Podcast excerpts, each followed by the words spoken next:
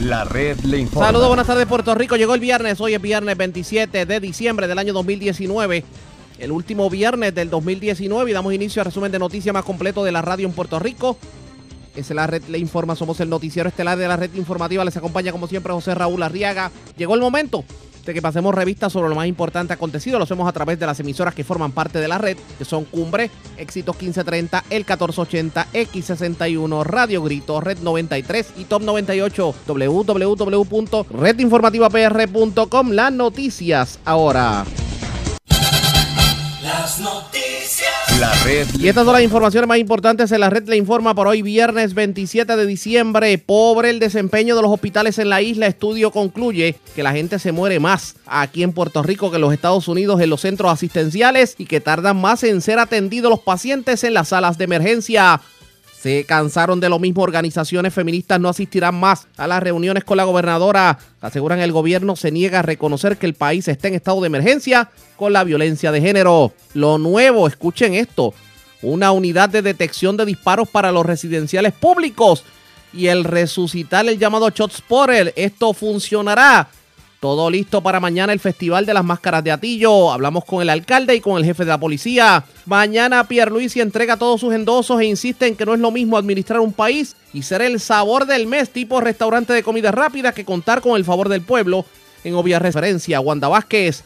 Mientras, tiene hasta el próximo lunes el ex gobernador Ricardo Rosselló para decidir si aspira o no a un puesto electivo en el 2020. Arrestan al ex menudo Rey Reyes León conduciendo borracho por carretera de Levitown. Muere hombre en accidente de tránsito en Avenida Los Dominicos de Bayamón. Hombre que chocó con árbol en islote de Arecibo. Y ciclista que murió arrollado en carretera de Río Grande. Cargos criminales a hombre que le entró a machetazos a otro en el verano pasado en negocio de Fajardo. Arrestan en Caguas a uno de los más buscados, el hombre natural de Calley. Era buscado por múltiples asesinatos y le ocuparon armas y drogas. Muere hombre ahogado en Río El Duque de Naguabo. Asesinan hombre en Parcela Falú de Río Piedras. Y se llevan de todo el camerino de los cangrejeros de Santurce en el estadio Irán Bison. Esta es la red informativa de Puerto Rico. Bueno, señores, damos inicio a la edición de hoy viernes del Noticiero Estelar de la red informativa. De inmediato a las noticias, un análisis de la firma de consultoría B2A, V2A, concluyó de hecho, fue un informe para el periodo del 2017 al 2018, concluyó que el 44% de los hospitales en Puerto Rico reportaban márgenes negativos en sus ingresos, que más pacientes eran readmitidos tras el alta, o sea, que los daban de alta y terminaban regresando, que tenían que esperar tres veces más en sala de emergencia y que morían más pacientes que los pacientes en hospitales en los Estados Unidos. Y esto definitivamente ha creado una alerta en los centros asistenciales. Uno de los eh, de las razones que el estudio atribuye a lo que está ocurriendo es la falta de médicos. Aparentemente, pues la escasez de médicos y aquellos que han decidido poner pies en polvorosa. Vamos a analizar el tema y voy a comenzar el análisis con el presidente de la Comisión de Salud de la Cámara, Juan Oscar Morales, que dicen que está cogiendo frío en el centro de la isla. Saludos, buenas tardes, bienvenido a la red informativa. Buenas tardes, Arriaga, y buenas tardes a tu radio escucha. Muchas felicidades en estas Navidades. Aquí nos encontramos pasando los días navideños junto con mis padres y mi familia aquí en el, pueblo de Jayuya, eh, cogiendo este frío navideño, así que estamos encantados de, estar aquí en estos días pasando unos días de descanso.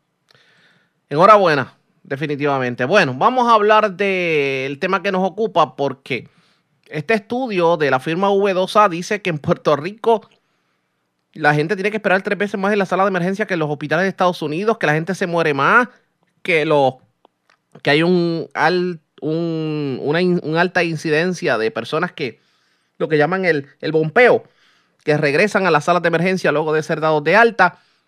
¿Qué me dice sobre esto? Mira, ese estudio eh, yo creo que es lo que vive el pueblo día a día, es lo que hemos venido encontrando en la investigaciones que nosotros estamos haciendo a las instituciones hospitalarias. Tú sabes que nuestra comisión ha estado desde el 2017 visitando cada una de las instituciones hospitalarias y viendo cuál es el sentir y cuál es el servicio que se recibe allí. Y en efecto, Arriaga, eh, uno de los problemas que estamos encontrando eh, en las facilidades hospitalarias, hospitales públicos y privados, es eh, el tiempo de espera de un paciente eh, es un tiempo demasiado prolongado. Estamos hablando que en ocasiones el mínimo de horas de que un paciente eh, tiene que esperar para ser atendido, estamos hablando de seis horas, Arriaga, seis horas en una sala de emergencia. Eh, a eso se le atribuye la falta de enfermeras, la falta de médicos, que nosotros venimos denunciando la, la falta de médicos en nuestros hospitales, especialmente emergenciólogos no están siendo eh, los que están atendiendo en las salas de emergencia. La mala utilización de la sala de emergencia, que ese estudio lo refleja también. Eh, Puerto Rico es una de las jurisdicciones donde eh, el uso no, no, se le da un uso adecuado a las salas de emergencia. Cuando usted va y, y entrevista a los pacientes que están allí y, lo, y le pregunta por qué están allí, no está dentro de una definición de emergencia. Así que todavía nos falta, y lo he dicho en un sinnúmero de ocasiones, educar más al pueblo eh, en qué realmente es una emergencia, por qué usted debe acudir a una sala de emergencia. A eso se le añade los costos, altos costos de que conlleva la utilización de una sala de emergencia, y al final del día, eh, las aseguradoras del país no le pagan a, a estos hospitales por la utilización de estas salas de emergencia. Yo llevo desde el mes de noviembre trabajando con una deuda millonaria en el hospital pediátrico, precisamente porque una aseguradora se ha negado a, pagarle a esta institución, una institución especializada. ¿Pero y por qué se niega a pagarle? ¿Cuál es el alegato? Eh, eh, ese quisiera saber yo, Ariel, ¿cuál es el alegato? Cuando nos sentamos por primera vez, eran cosas eh, primero era que el contrato lo firmó una persona que no tenía que firmarlo. Ese es el alegato de la aseguradora. Y, la aseguradora, fíjate que es Molina otra vez. Pues yo voy con nombre. Es Molina. Eh, eh, código eh, que supuestamente están mal incluidos en la facturación. mira, eso es cuestión de sentarse, Arriaga, y hacer una reconciliación de la factura junto con el personal del hospital y poder eh, establecer, estamos hablando de una deuda de más de 10 millones de dólares, no son 20 dólares, millones de dólares. Y eso ha conllevado que el hospital pediátrico acuda a nuestra oficina en auxilio para que nosotros podamos intervenir y nosotros podamos ser mediadores en esta situación y así lo hemos trabajado. Eh, las negociaciones han ido avanzando, las reuniones han ido avanzando, pero es totalmente inaceptable lo que está ocurriendo. Así que eh, los hospitales eh, tienen que hacer eh, una evaluación de sus servicios. Eh, no, deja de ser cierto de que la falta de pago ha conllevado que no se pueda tener la, mayoría de los, médicos contratados en estos hospitales, que no se pueda dar un servicio eficiente y la falta de personal. A nosotros se nos han ido muchos doctores, muchas enfermeras. Hacia los Estados Unidos y hacia otras jurisdicciones. Y eh, realmente yo creo que en los hospitales tenemos demasiado que hacer, no mucho, demasiado. Eh, ya esa, ese estudio lo ha reflejado, así que eh, en esta última sesión legislativa tenemos varios proyectos con relación a los hospitales, los hemos estado trabajando con la Asociación de Hospitales, con el compañero Jaime Flores, y eh, en las próximas semanas, eh, junto con el compañero Jaime Pla, vamos a estar discutiendo esta evaluación que se hizo, este estudio que se hizo con relación a los hospitales de Puerto Rico.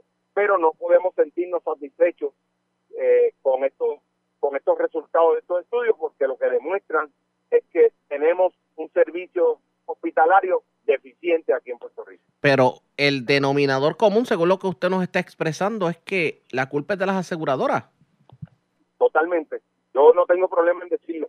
Si usted no le paga a estos hospitales, pues los hospitales no pueden tener contrataciones adecuadas, salarios adecuados al personal, no puede tener el personal que se necesita. Es, así, aunque hay personas que no quieran decirlo, yo lo tengo que decir. Uno de los problemas, no es el, no, no es el único, pero uno de los problemas es la falta de pago a estos hospitales.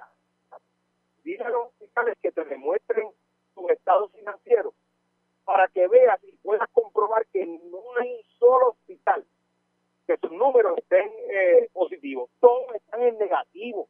todos, todos los hospitales. Yo he tenido la oportunidad de sentarme con los administradores de hospitales y no hay un solo hospital en Puerto Rico que tenga sus libros en orden. Eh, todos son en negativo, están trabajando, eh, pero no reciben la paga adecuada por parte de la aseguradora. Así no se puede, usted no tiene un negocio para perder, usted tiene un negocio y los negocios son para ganar dinero, pero para perder ningún eh, hospital, ningún, ninguna empresa se puede operar y dar un servicio eficiente. vamos con calma, que me acaba de traer algo que sí va a traer controversia. Ningún negocio es para perder, pero corríjame algo, en Puerto Rico no se supone que hay el derecho a la salud por parte del Estado. Pues entonces, entonces, entonces, entonces si hay el derecho a la salud, no se puede ver la salud como un negocio. Bueno, lo que pasa es que todo cuesta, eh, y nosotros tenemos un sistema de managed care a través del programa Vital, y en eso, en este programa, como he dicho en otras ocasiones, eh, la Administración de Seguro de Salud es la responsable de eh, operar todo el programa de Vital. En ocasiones, eh, yo son tímidos a la hora de, de, de exigirle a la aseguradora los pagos. Yo tuve una vista pública que me entrevistaste hace dos meses con relación a la falta de pago a los proveedores. Y es increíble escuchar los testimonios de los y que todavía está y que todavía a estas alturas no se haga nada definitivamente. Le tengo que dejar porque la comunicación está pésima. Porque parece que las compañías de celulares están pésimas en el día de hoy. Le deseo buen fin de semana y que disfrute en la montaña. Igual a usted también, el representante Juan Oscar Morales. Nos quedamos pendientes con esto último porque es que se supone que la salud es un derecho y el Estado no puede ver la salud como un negocio. Pero ¿quién realmente tiene la responsabilidad de que, de que estemos pésimos en cuanto a los servicios de salud se refiere? Ustedes pendientes a la red informativa porque este tema definitivamente le vamos a dar seguimiento. Presentamos las condiciones del tiempo para hoy. Señores, vamos de inmediato al informe sobre las condiciones del tiempo porque hemos estado sintiendo, bueno, hemos estado reportando lluvia. Se ha estado reportando lluvia en diferentes sectores de Puerto Rico desde ayer e inclusive mucha neblina en la zona de la montaña. ¿Qué debemos esperar en el transcurso de las tardes? Pues un patrón similar tomando en cuenta un frente de frío que está pasando por la zona. Y se esperan aguaceros en el transcurso de la tarde y noche también una noche bastante fría, con temperaturas alcanzando los bajos 60 grados. Hay aviso de, para, para operadores de pequeñas embarcaciones en cuanto al mar se refiere y también aviso de corrientes marinas.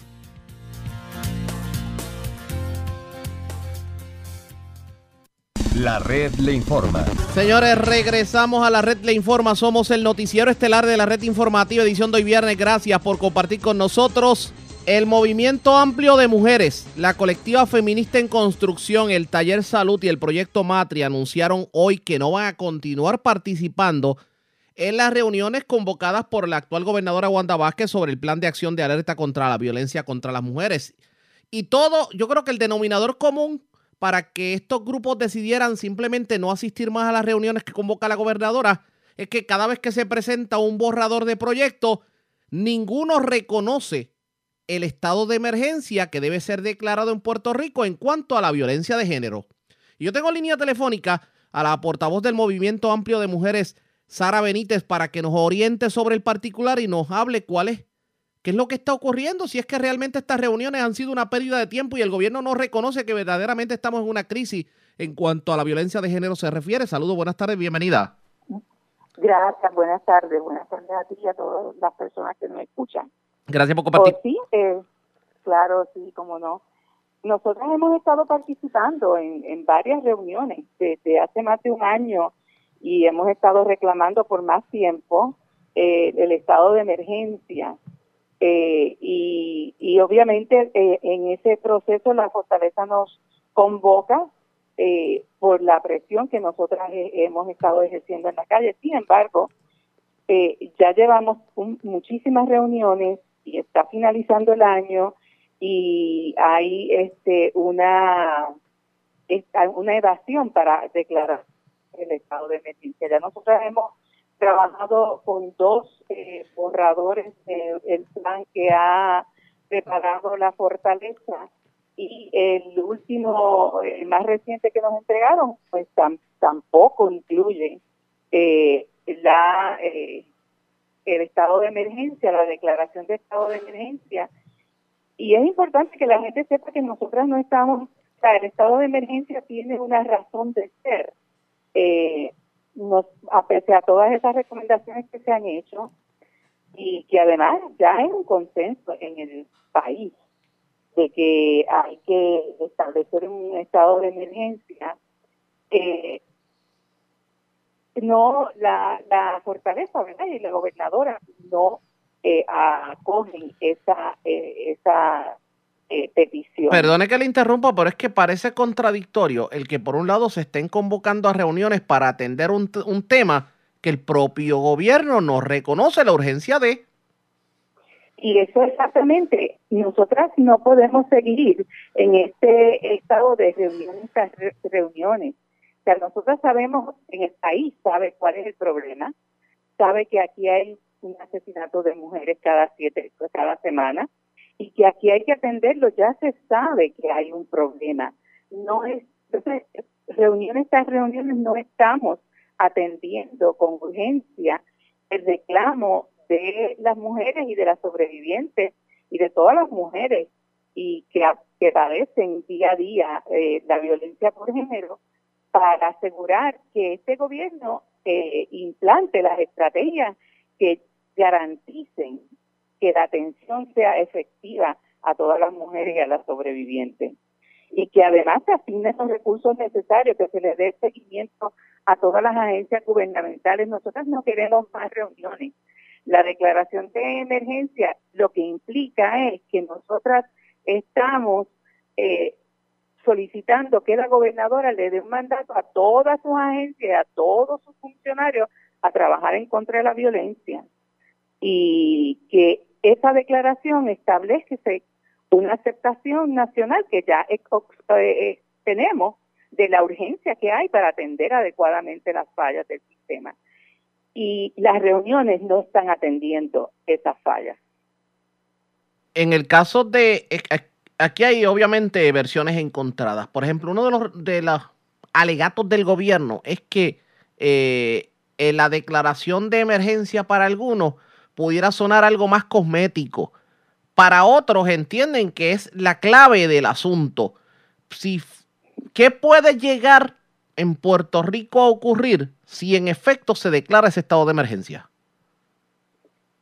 No, el, estado de emergencia, y yo creo que es parte de la eh, de la falta de entendimiento, no es como un estado de emergencia de una, un huracán ya nosotras tenemos el huracán. Una alerta es como que algo viene, pero el huracán que tenemos es el huracán de la violencia hacia las mujeres. Correcto. Entonces, la alerta es lo que es cosmético. La, y, y a lo mejor ella lo hubiese llamado alerta, pero si le hubiese dado la prioridad y la urgencia, eh, se podría entonces trabajar podríamos seguir trabajando. Comencemos por, lo eh, comencemos por lo básico. ¿Están llegando los fondos que requieren las organizaciones que atienden los casos de violencia de género, que atienden a las mujeres maltratadas, que le dan orientación a las familias? No, ese, esos fondos no están llegando y de hecho hay unos fondos que estaban antes legislativos que no se que no se están asignando, pero además de eso, la urgencia aquí también es la impunidad que hay en las agencias para atender los casos.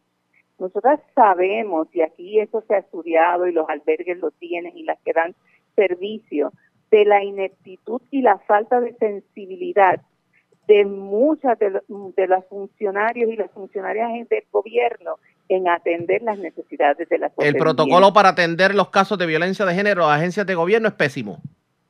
Exacto, eso existe ese procedimiento existe, ese protocolo existe, esa ley existe. El problema y la urgencia es que no se están implantando.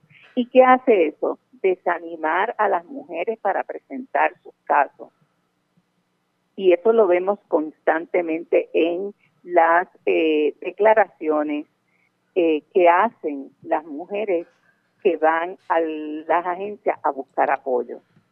Y no es solamente el apoyo para la ley 54 y la, orden de protección, es todo lo que tiene que ver con la urgencia de atender las necesidades de vivienda, la integridad física, el acceso a la justicia. O sea, son todas esas, y eso es lo que nosotras estamos planteando, que eso es, declarar de emergencia es reconocer esas fallas del sistema y atenderlas con urgencia. Adicional a esto, la forma en que las autoridades de ley y orden trabajan los casos de violencia de género, ¿cuál es su análisis?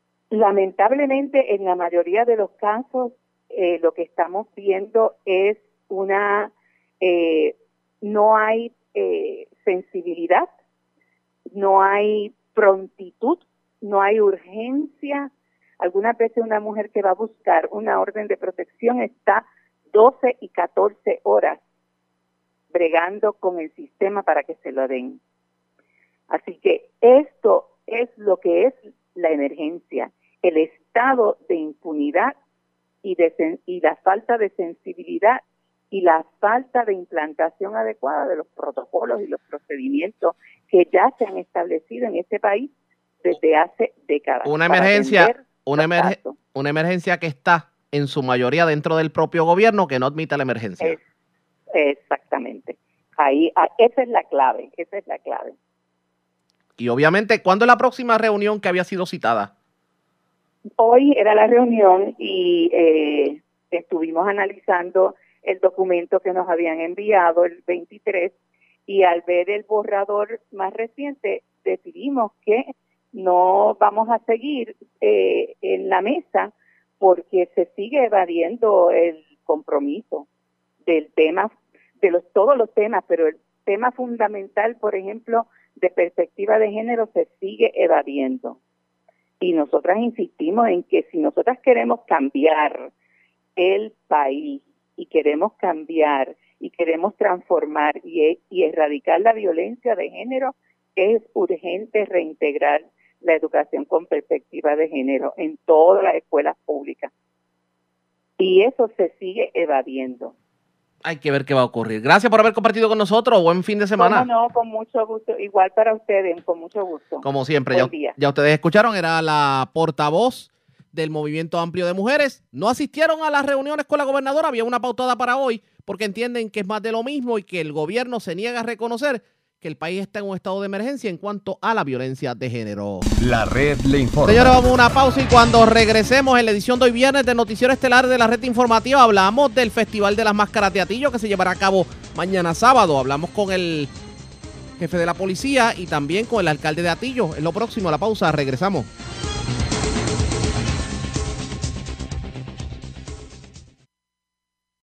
La red le informa. Señores, regresamos a la red le informa. Somos el noticiero estelar de la red informativa. Gracias por compartir con nosotros mañana otro año más del Festival de las Máscaras de Atillo. Y la pregunta es cómo la policía se ha preparado para obviamente eh, mantener eh, el orden en una actividad en donde, de hecho, una actividad que es propensa que se salga de, de, orden, tomando en consideración la naturaleza de la actividad. Tengo en línea telefónica al teniente coronel José Rosario Polanco, el jefe de la policía de la comandancia de Arecibo, para que nos oriente y obviamente para que haga las advertencias de rigor a aquellos que van a participar en las actividades. Saludos, buenas tardes, bienvenido a la red informativa. Sí, para ti, para, para tu oyente. Gracias por compartir con nosotros. Bueno, ¿cómo se preparó la policía de Puerto Rico para lo que va a estar ocurriendo mañana? Pues mira, te puedo decir, ¿verdad?, que responsablemente la Policía de Puerto Rico ha preparado un plan de trabajo, ¿verdad?, para garantizar la seguridad tanto de los, de los que vayan a participar como los que vayan a disfrutar y ver la actividad. Eh, ya durante la mañana de hoy comenzamos con, con, instalando sistemas de, de vallas de agua en las avenidas donde se va a aglomerar gran cantidad de personas y así minimizamos las posibilidades que alguna persona puede ser, ¿verdad?, sufra algún accidente de auto por estar muy cerca de las vías de rodaje ya en horas de la noche vamos a tener un patrullaje preventivo en las avenidas principales. Ya en horas de las 6 de la mañana comenzamos escalonadamente con los grupos de trabajo a las 6 de la mañana, a las 8 y a las 10, para tener un total de sobre 490 policías. Este, vamos a tener el centro COE de las agencias estatales allí frente al Parque de Bomba. Eh, de igual manera, eh, vamos a tener un centro de mando de las agencias municipales, ya sea manejo de emergencias, emergencia médica municipal y el centro mando de la policía. Eso va a estar la frente a Wolverine. Vamos a tener eh, gran cantidad de motoras, eh, paramédicos, ambulancias, pero a la misma vez vamos a tener gran cantidad de recursos distribuidos en la avenida en la avenida número 2 para el control y tránsito porque sabemos que son las vías principales que no podemos obstruirlas, que tenemos que, que, ¿verdad? que fluya para que las personas que vayan a llegar pues lleguen bien, las personas que van a atender los comercios también puedan puedan atender a sus cosas. En la en el campo vamos a tener eh, eh, gran cantidad de recursos en todas las avenidas. Sabemos que en, en un momento dado de tal vez las 12, la 1 hasta las 2 de, a las 2 de la tarde, que es cuando casi comienza la actividad o el, eh, los desfiles, eh, se van a aglomerar gran cantidad de carrozas. Estamos hablando de cerca de 5.500 participantes. Tenemos 81 carrozas allí, que como tú sabes, estos son unos grupos, que a veces estos grupos que te van con una carroza allí, son grupos que, que te llegan a, a 50, 60, 80 y hasta 100. Eh, pero nos estamos preparando, ¿verdad? Y vamos, y vamos a atender la seguridad. Siempre nuestro llamado, muchos de estos jóvenes están hasta ahora, hasta largas horas de la, de la madrugada, así que nuestro llamado es a la tolerancia, nuestro llamado a tener control eh, con el alcohol, que esto es uno de los que genera en ocasiones pues estas caídas, estos, estos accidentes leves que en los últimos años pues se han minimizado grandemente.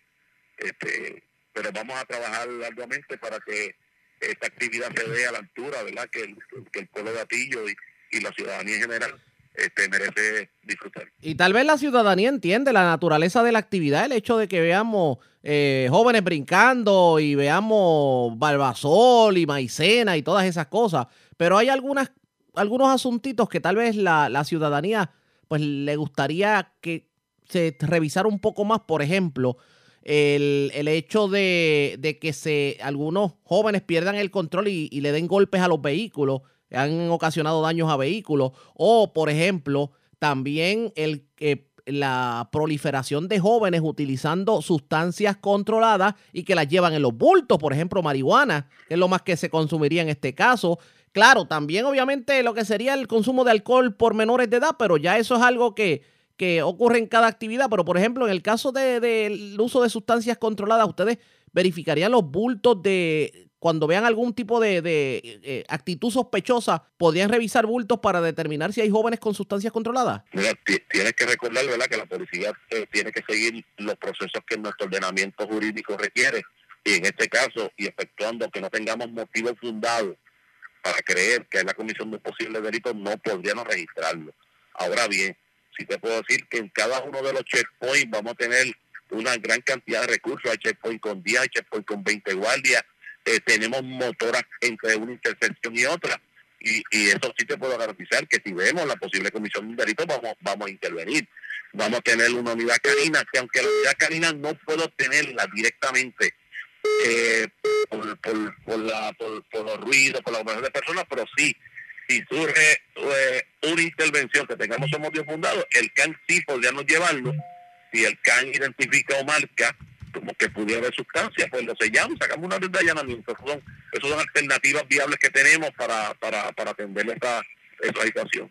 Pero como te mencioné también y sabemos, este, por eso eh, tenemos motoras entre una intersección y otra para tratar de minimizar la posibilidad de que se encuentren vehículos civiles en el medio de, la, de, la, de las carrozas. De igual manera, como tenemos esas vallas de agua para delimitar ciertos espacios entre la ciudadanía general y los vehículos, para minimizar esas posibilidades.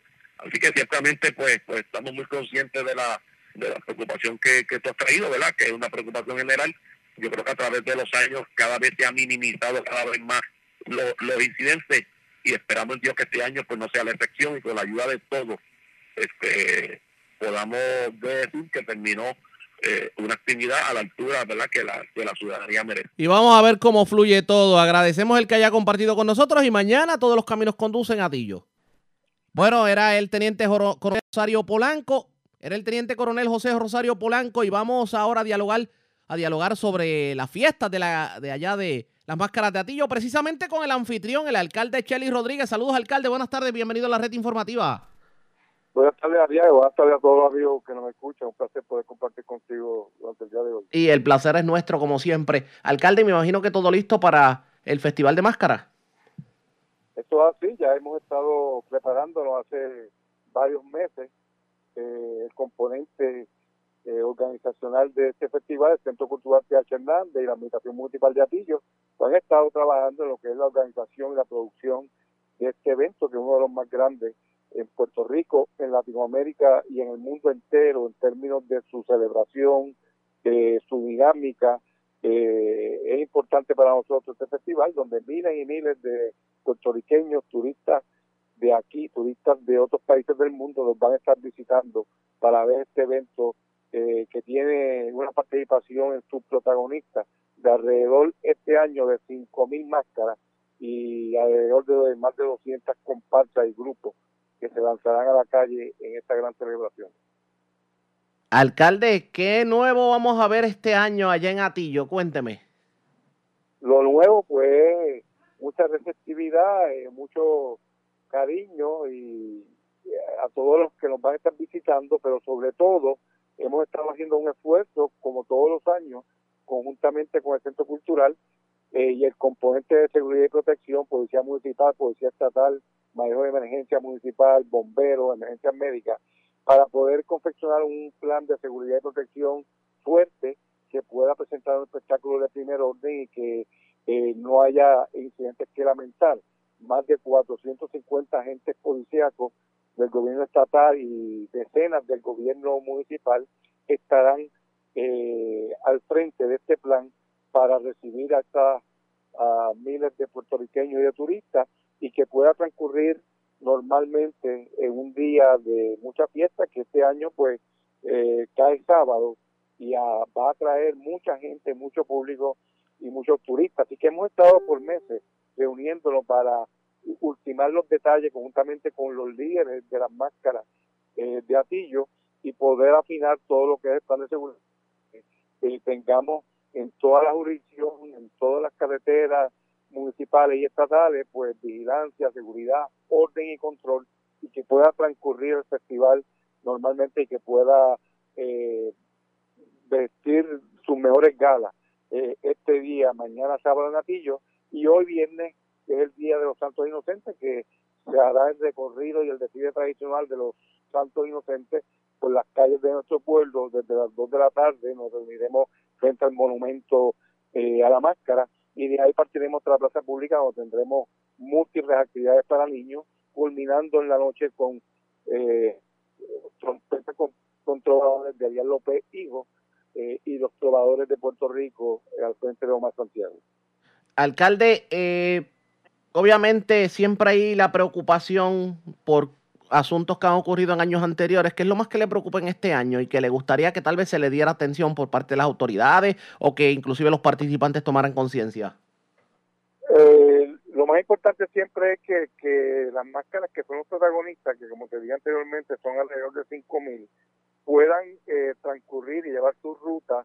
Ellos tienen una ruta asignada durante todo el día, visitando hogares que reciben las máscaras que ese trayecto, que esa ruta, que ese camino, pues se lleve normalmente y que no haya los incidentes o accidentes que se generan a veces con relación a los movimientos eh, que llevan a cabo esto, a, los movimientos que hacen, a la subida, a las bajadas, eh, todos esos movimientos a veces causan accidentes, incidentes eh, y lesiones. Y eso tenemos que minimizarlo y eliminarlo para poder tener un, día normal y que no tengamos que lamentar ninguno de estos sucesos que se generan a veces. Mientras más podamos inculcar esa conducta, ese control y ese orden, mejores resultados vamos a tener ese día. Igualmente, trabajar en todo lo que es el tránsito, el flujo y reflujo de tránsito local y eh, regional y nacional que vienen a visitar nuestra nuestro pueblo y que transitan por todas las calles del pueblo y que a veces eh, eh, llevan a cabo taponamientos si no hay un plan coordinado. Hemos estado reuniéndonos frecuentemente durante hace meses y esperamos tener buenos resultados positivos y que todos los que participen, sean atillanos o visitantes, eh, puedan pasar un día espectacular presenciando, como te dije antes, uno de los festivales más grandes de Puerto Rico, Latinoamérica y el mundo entero. Corríame algo, alcalde. ¿Esta es una de las actividades que más mueve la economía en Atillo? Sí, de hecho, es una actividad que se está trabajando todo el año. Ya desde febrero del año próximo se está trabajando los grupos de máscara con escoger nuevos temas, nuevos colores, nuevas decoraciones y poco a poco, a medida que pasa el año, se van invirtiendo en gastos de materiales, equipos eh, y todo lo que conlleva montar un grupo de máscaras. Cada traje, para que tú tengas una idea, cada traje puede costar de 500 dólares en adelante, lo menos. Imagínate, multiplica 5 mil por toda esta cantidad mínima, es una inversión horaria más que se gasta en, la confección de las carrozas, los jeeps, eh, las decoraciones, eh, las actividades que hacen antes de, porque ahora tienen una dinámica de que antes que llegue el día llevan a cabo una fiesta del grupo de máscaras con sus familiares, con las costureras, que es una dinámica que se está trabajando anónimamente durante todo el año y que salen a la calle el 28 de diciembre, que es el día propiamente de la celebración eh, del Festival de Máscara, que tiene una extracción canaria España con una con un simbolismo religioso y un relato bíblico eh, que es la, el significado real de este festival. Esperemos que todo fluya de manera positiva definitivamente. Alcalde, cierro con esto. ¿Qué espera para el 2020? Cuénteme.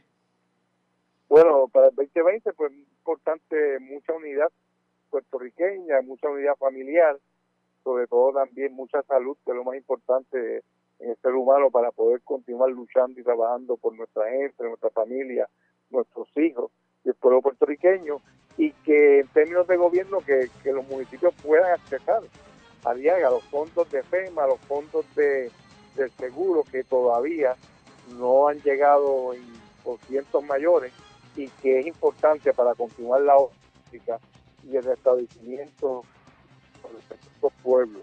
Así que es importante que eso se dé. Yo también pido y, quisiera que me escuchara Fortaleza una reunión que, que he solicitado con la gobernadora el primer día en que juramentó y que todavía no se ha podido celebrar para poder plantear los asuntos importantes del pueblo de Atillo vis a vis del gobierno central y estatal y que es importante para mí plantearle a la gobernadora. Yo solicito en este momento a la gobernadora que eh, nos pueda dar esa cita que he estado luchando desde que ella juramentó en agosto y que todavía no se ha podido dar y que para mí como alcalde es bien importante plantearle a la gobernadora actual eh, todos los concernientes a los asuntos de nuestro pueblo de Apillo vis a vis el gobierno central y que esperemos que le dé la reunión definitivamente. Después hablamos con calma, obviamente hay que hablar de hay que hablar de fondos de FEMA, hay que hablar de los municipios, hay que hablar de cómo cambia la cosa y tenemos que hablar de política, así que en otra entrevista lo haremos.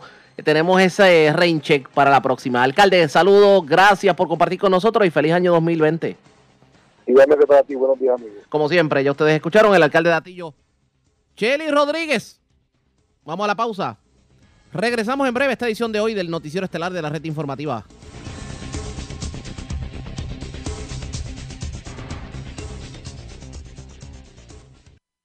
La red le informa. Señores, regresamos a la red le informa, el noticiero estelar de la red informativa, edición de hoy viernes. Gracias por compartir con nosotros. Vamos de inmediato a noticias del ámbito policíaco y comenzamos en la zona metropolitana porque el ex menudo Rey Reyes León fue arrestado en la carretera 167, intersección con la avenida Boulevard en Levittown. aparentemente fue detenido porque no llevaba cinturón de seguridad puesto, pero señores, estaba conduciendo borracho y fue detenido por las autoridades. Además, una persona murió en un accidente de tránsito ocurrido en la avenida Los Dominicos en Bayamón. Wanda Santana, oficial de prensa de la policía en Bayamón, con detalles. Saludos, buenas tardes. Buenas tardes para usted y para todos. ¿Qué información tenemos? Eso es correcto. En horas de la madrugada de hoy, a las 3 y 42, se reportó un accidente de carácter fatal en la carretera 861 frente a los dominicos en Bayamón. Alega Carlos Sotero Figueroa, de 46 años, conductor del vehículo Hyundai Veloster del año 2016 color gris, que transitaba por la carretera 861 y al llegar frente a Residencial Los Dominicos en su vía principal, un ciclista, el cual no ha sido identificado, transitaba por el medio del carril impactando su vehículo por la parte frontal. El ciclista murió en el acto por las heridas recibidas el, agente, el señor Otero Figueroa se le realizó la prueba de alcohol arrojando negativo. El agente Jonathan Díaz, escrito a patrullas de carretera junto a la fiscal Janet Parra, se hace cargo de la investigación en espera de ciencias forenses para abrir el tránsito. Y por otro lado, un arresto por ley 22 se realizó en la noche de ayer a eso de las 7 y 40, donde el señor Rey Reyes de León, de 49 años y residente de Tuabaja, Conducía un vehículo Kia Amanti del año 2000, 2007 color blanco. Este no estaba utilizando su cinturón de seguridad, lo que da el motivo fundado a la unidad de impacto del negociado de tránsito al hacer la intervención, donde se percatan que emanaba un fuerte olor a alcohol. Fue transportado a la división de tránsito de Bayamón, donde se le realizó la prueba arrojando .156% de arcón en su organismo. Este caso fue citado para el 8 de enero del 2020 en el Tribunal de Bayamón. Buenas tardes. Y buenas tardes para usted también. Será Wanda Santana, oficial de prensa de la policía en Bayamón, de la zona metropolitana. Vamos a la zona noreste de Puerto Rico. Un ciclista murió en medio de un accidente de tránsito ocurrido en Río Grande. Además, le erradicaron cargos criminales a un hombre al que se le atribuye haber agredido y se le acusa de intento de asesinato. Aparentemente, un incidente ocurrido en un negocio de Fajardo. Daniel Fuentes, oficial de prensa de la policía en el noreste con detalles. Saludos, buenas tardes. Saludos, eh, buenas tardes y la escucha. Como bien dice, un accidente de auto con eh, ciclista de carácter eh, fatal fue reportado a las 10 y 15 de la tarde de ayer. Esto fue en la carretera PR3, kilómetro 31.8, cerca de la entrada Hotel Windham Westin Diomar, en Río. Según se informó, fue rayado un ciclista, la cual eh, se encontraba cruzando la mencionada vía. El oficio fue eh, John Doe, aún no ha sido identificado y murió en el acto por los traumas recibidos. En escena se ocuparon dos vehículos para la de investigación y se le realizó la prueba de alcohol a ambos conductores, arrojando 0%. Agentes adscritos a la División de Patrulla Carretera de Fajardo, eh, agentes al, adscritos al 6 área de Fajardo, junto al fiscal Eduardo Peo, se encargaron de la correspondiente investigación y se ampliará, se ampliará información oportunamente. Eh, también tenemos que una, durante la tarde de ayer, agentes adscritos a la de Investigación Criminal de Fajardo está dedicado a cargos criminales eh, por delitos de agresión agravada, tentativa de asesinato y ley de armas contra Juan eh, Batista Sánchez Cruz, de 43 años de edad, residente en Fajardo. Los hechos se remontan al, pasado 17 de julio del corriente año en el bar Jiñi en Fajardo, donde eh, Sánchez Cruz, utilizando dos machetes, agredió, agredió en diferentes partes del cuerpo a José López Guzmán, de 40 años de edad, también residente en Fajardo resultando con heridas abiertas en, ambas manos, eh, antebrazo derecho y eh, ambos costados. Estos ubicados fue transportado al hospital Iván San Pablo, atendido por el doctor Almodóvar y referido al Centro Médico de Río Piedra, en comisión estable. Este caso pues, fue llevado ante la presencia de la juez Irmari Colón Mazó del Tribunal de Fajardo, quien luego de escuchar la prueba determinó causa para arresto, fijando una fianza global de 225 mil dólares, la cual no pudo prestar siendo ingresado en la cárcel regional de Bayamón.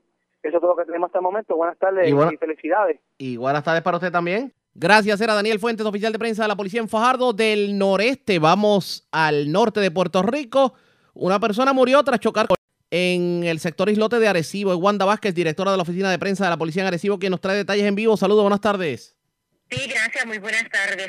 Pues la información que se está haciendo hasta el momento de la División de Patrullas de Carreteras de Arecibo investigó en la madrugada de hoy, a de las 3 y 5 de la madrugada, a través del sistema 911, informando de que hubo un accidente de carácter fatal en la carretera 681 a la altura del kilómetro 4.9, eh, dirección de Arecibo, del barrio Islote.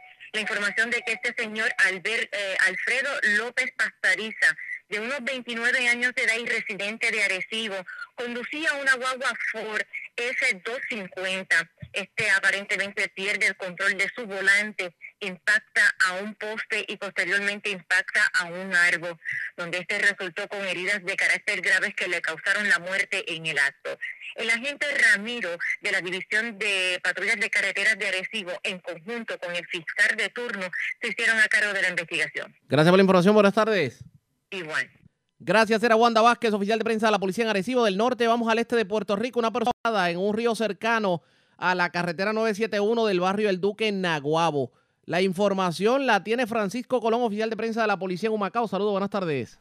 Buenas tardes, Ariagui. Buenas tardes a todos los que escuchan. ¿Qué información tenemos? Mira, tenemos que una persona ahogada se reportó a eso de las 4 y 42 de la tarde de ayer a través de una llamada al, al telefónica al sistema de emergencia 911 en la carretera 971, calle 8 Final, en el barrio El Duque, en Nahuabo.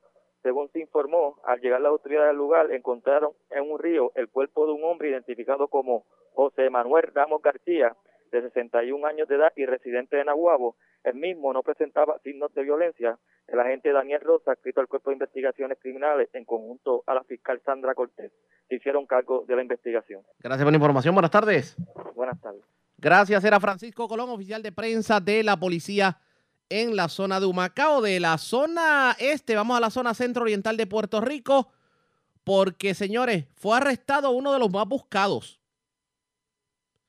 Eh, fue arrestado en el sector de las Carmelitas de Caguas, uno de los más buscados en la región de Guayama. Y este fue arrestado, le ocuparon armas de fuego, gran cantidad de drogas, miles de dólares en efectivo y contra esta persona pesaba una orden de arresto por 1.750.000 dólares por delitos de asesinato y violación a la ley de armas. Además, las autoridades investigan dos incidentes en donde trataron de timar a personas con el clásico cuento del familiar secuestrado.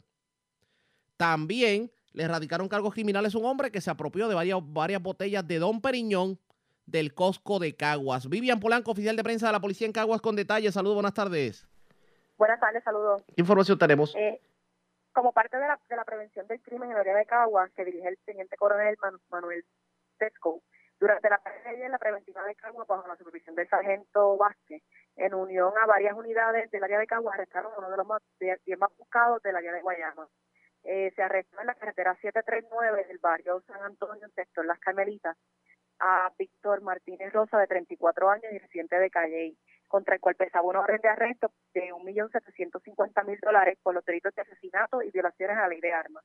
Durante el arresto, a este se le ocupó una pistola modelo Glock, tres peines cargados, cuatro cargados, cuatro celulares, una caja de 50 balas, 60 bolsitas de marihuana, una libra de marihuana, 29 bolsitas de cocaína, 18 gramos de cocaína, residuos de cocaína, parafernalia y 5.627 dólares en efectivo.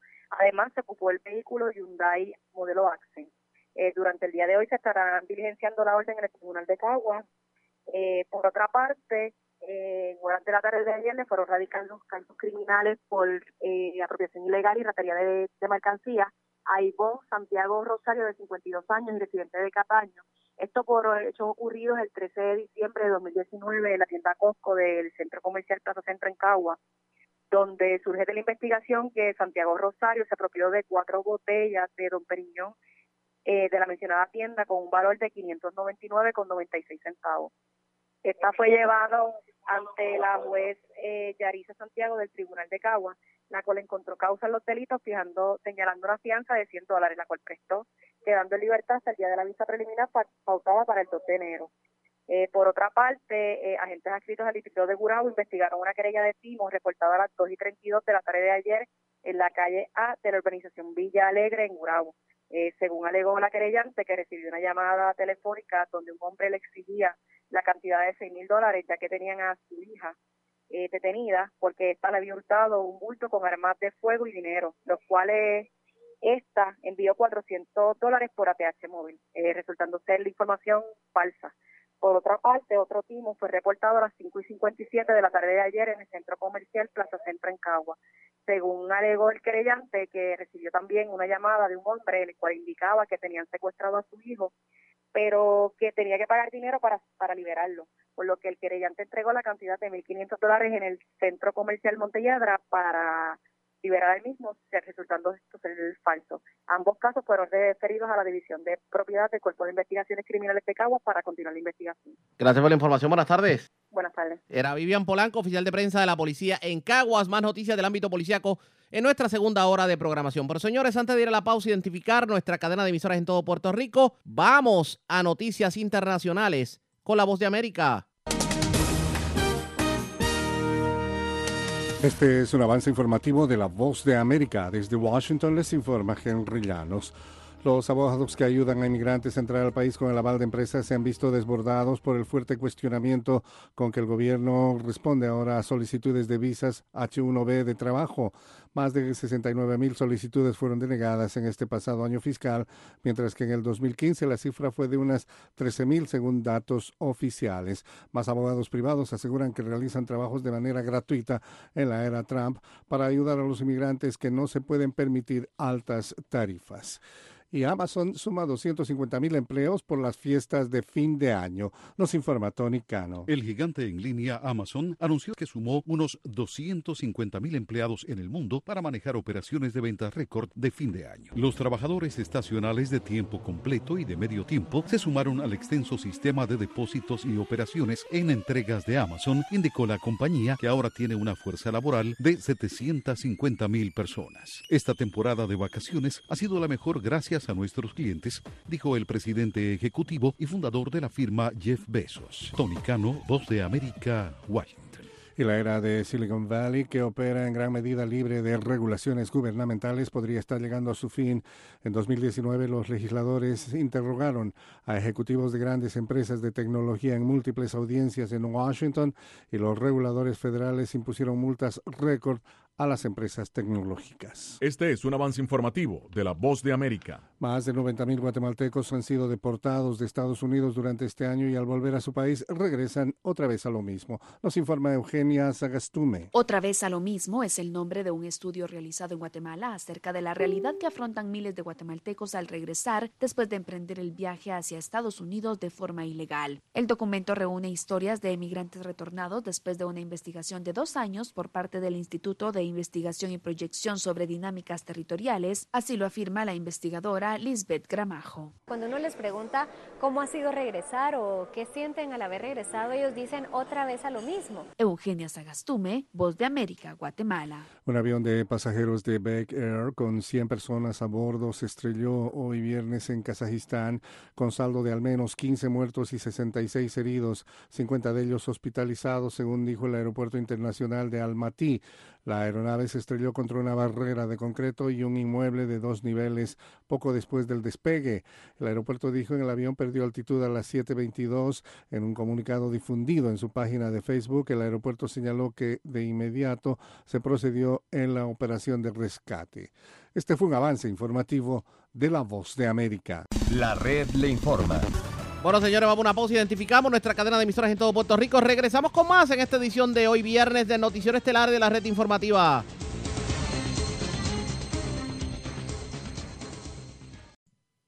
La red le informa. Señores, iniciamos nuestra segunda hora de programación. El resumen de noticias más completo de la radio en Puerto Rico. En la red le informa. Somos el Noticiero Estelar de la Red Informativa. Edición de hoy, viernes 27 de diciembre. Vamos a continuar pasando revistas sobre lo más importante acontecido. Lo hacemos a través de las emisoras que forman parte de la red informativa, que son Cumbre, Éxitos 1530, El 1480, X61, Radio Grito, Red 93 y Top 98, www.redinformativapr.com. Las noticias ahora. Las noticias. La red. Y estas son las informaciones más importantes en la red le informa por hoy viernes 27 de diciembre. Pobre el desempeño de los hospitales en la isla. Estudio concluye que la gente se muere más aquí en Puerto Rico que en los Estados Unidos en los centros asistenciales y que tardan más en ser atendidos los pacientes en las salas de emergencia. Se cansaron de lo mismo. Organizaciones feministas no asistirán más a las reuniones con la gobernadora. Aseguran el gobierno se niega a reconocer que el país está en estado de emergencia con la violencia de género. Lo nuevo, escuchen esto, una unidad de detección de disparos para los residenciales públicos y el resucitar el llamado Shot Spotter. Esto funcionará Todo listo para mañana el Festival de las Máscaras de Atillo. Hablamos con el alcalde y con el jefe de la policía. Mañana Pierluisi entrega todos sus endosos e insiste en que no es lo mismo administrar un país y ser el sabor del mes tipo restaurante de comida rápida que contar con el favor del pueblo. En obvia referencia, Wanda Vázquez. Mientras, tiene hasta el próximo lunes el ex gobernador Ricardo Rosselló para decidir si aspira o no a un puesto electivo en el 2020. Arrestan al ex menudo Rey Reyes León conduciendo borracho por carretera de Levitown. Muere hombre en accidente de tránsito en Avenida Los Dominicos de Bayamón. Hombre que chocó con árbol en islote de Arecibo. Y ciclista que murió arrollado en carretera de Río Grande. Cargos criminales a hombre que le entró a machetazos a otro en el verano pasado en negocio de Fajardo. Arrestan en Caguas a uno de los más buscados. El hombre natural de Calley era buscado por múltiples asesinatos y le ocuparon armas y drogas. Muere hombre ahogado en Río El Duque de Naguabo. Asesinan hombre en Parcela Falú de Río Piedras. Y se llevan de todo el camerino de los cangrejeros de Santurce en el estadio Irán Bison. Esta es la red informativa de Puerto Rico. Señores, damos inicio a la segunda hora de programación, el noticiero estelar de la red informativa de inmediato a las noticias. El precandidato a la gobernación por el Partido Nuevo Progresista, Pedro Pierluisi, se dispone a entregar mañana sábado en la Comisión Estatal de Elecciones la totalidad de los endosos que le requiere la ley electoral para aspirar a ese cargo electivo. Así lo hizo público el director de Asuntos Electorales y de campaña de Pedro Pierluisi, nada más y nada menos que Edwin Mundo. En menos de 15 días se levantaron todos los endosos con notarios de todo Puerto Rico. Desde Vieques a Rincón, Pierluisi recibió el endoso, así lo dijo Edwin Mundo. De hecho, como precandidato a la gobernación, Pierluisi debe entregar los 8.000 endosos a la Comisión Estatal de Elecciones. Claro, se van a entregar en el día de mañana. En cuanto a por qué no esperar a las fechas límites, Edwin Mundo dijo que pues querían ser, que Pierluisi quería ser el primer candidato a la gobernación y haber completado todo su trámite cuando todavía otras personas están pensando en radicar y obviamente esto en referencia a la gobernadora Wanda Vázquez, quien al momento no ha iniciado el movimiento y tiene hasta el 30 de diciembre para oficializar su aspiración. Hablando de Pierluisi, vamos a escuchar una entrevista que le diera a Pierluisi al periódico Metro, en donde tuvo la oportunidad de hablar de todo, sobre todo lo que tiene que ver con el tema de la estadidad. ¿Por qué insiste tanto Pierluisi en un plebiscito estadidad sí o no para el día de las elecciones? Esto contestó en entrevista cortesía del periódico Metro. Si eso es así, yo presenté esa resolución, se unió el presidente del partido eh, y se, se, unió también el vicepresidente del partido. Eh, la, resolución lo que busca es eh, viabilizar esa consulta. Es algo que tenemos que hacer. no se ha hecho en Puerto Rico. Yo llevo años pidiendo que se haga. ¿Y por qué? Porque ahí tendrías un resultado libre de cualquier duda, libre de cualquier posible objeción, porque los que estén a favor de la estabilidad, de la igualdad de derechos como ciudadanos americanos, eh, votan que sí, y los que estén en contra, por las razones que sean, eh, quieren que Puerto Rico sea independiente, quieren que Puerto Rico sea una nación soberana o quieren quedarse como están, pues pueden eh, decir que no. O sea, que ahí nadie puede decir que se le está excluyendo porque todos van a tener la, oportunidad de expresarse. Licenciado, esta sería la tercera consulta de estatus que sería en los pasados nueve años. ¿Qué le hace pensar que en esta ocasión esta consulta sí tendría impacto en el Congreso Federal con el presidente de los Estados Unidos, que sencillamente no le han hecho caso a las pasadas consultas en las que el Partido Nuevo Progresista ¿no? Este, le adjudica victorias a la estadidad? Bueno, pues como, como sabemos, en las pasadas consultas hemos tenido plebiscitos de varias opciones y siempre pues las objeciones eh, han venido de los que entienden que las definiciones no fueron justas, que se dejó fuera una opción que entendía que era, que era válida. Eh, cuando tú tienes una consulta sí o no, por definición, por diseño, eh, nadie puede decir que se le excluyó. Entonces también cuando la tienes el día de las elecciones, prácticamente está garantizando alta participación. Esas dos consultas que tú mencionas, las del 2012, lo que sucedió fue que aunque en la primera pregunta hubo una contestación clara de rechazo del estatus actual, y, y eso quedó ahí para la historia, en la segunda pregunta se presentaron tres opciones la estabilidad, la libre asociación y la independencia. Y entonces los que por alguna razón eh, no querían ninguna de esas tres opciones, pues eh, aparentemente dejaron la, la, papeleta en blanco y eh, usaron eso para desvirtuar ese resultado allá en Washington. Y la, la, segunda consulta que tú mencionas, que es la del 2017, lo que pasa es que ahí fue una consulta en la cual hubo poca participación. La organizó el, el la administración eh, del Partido Nuevo Progresista, eh, se incluyeron varias opciones, pero otra vez los que entendían que no eran justas las definiciones o que se quedaron fuera eh, alguna que otra opción, pues no acudieron a, la, a, las urnas, la participación fue baja. Este, ciertamente, ¿verdad? Si, el, si la consulta es como se propone, no, una consulta estaría sí o no, este, otros sectores van a decir, ah, no estuvimos incluidos ahí, o sea que van a presentar objeción ante cualquier tipo de resultado pueden objetar, pero no es justificada la, la objeción porque no se les está excluyendo.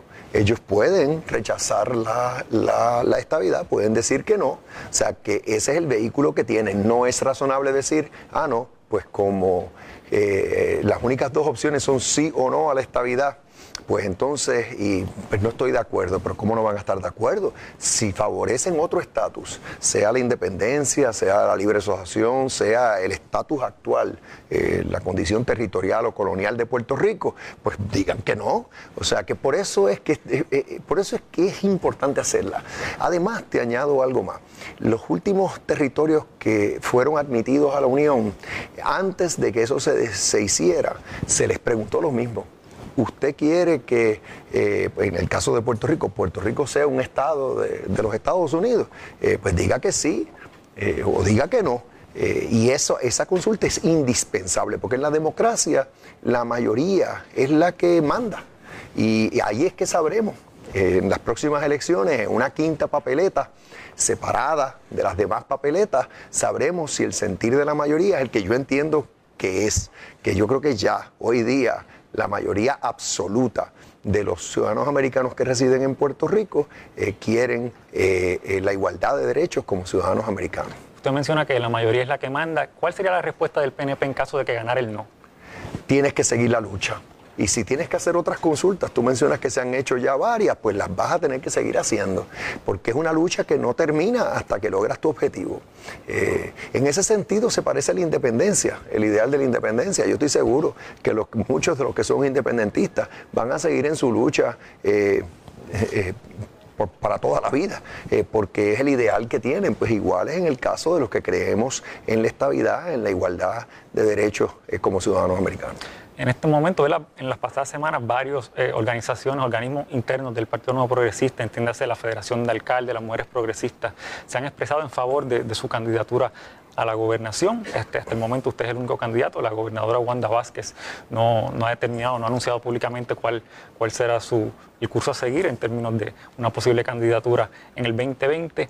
Este, ¿Cómo siente usted que, que, que lo mira la base del Partido Nuevo Progresista? ¿Usted se, siente como un candidato sólido este, ante los ojos de, esa base del PNP? Pues fíjate, eh, buena pregunta, porque precisamente lo que yo he hecho después del verano, en el que el pueblo se, se expresó, masivamente protestas, demostraciones. Yo estoy seguro que ahí habían estadistas, ahí habían miembros del Partido Nuevo Progresista. Pues yo entendí que antes de yo estar anunciando que iba a aspirar a la gobernación, yo tenía que visitar los pueblos. Y en, en alrededor de dos meses yo visité más de 30 pueblos de Puerto Rico.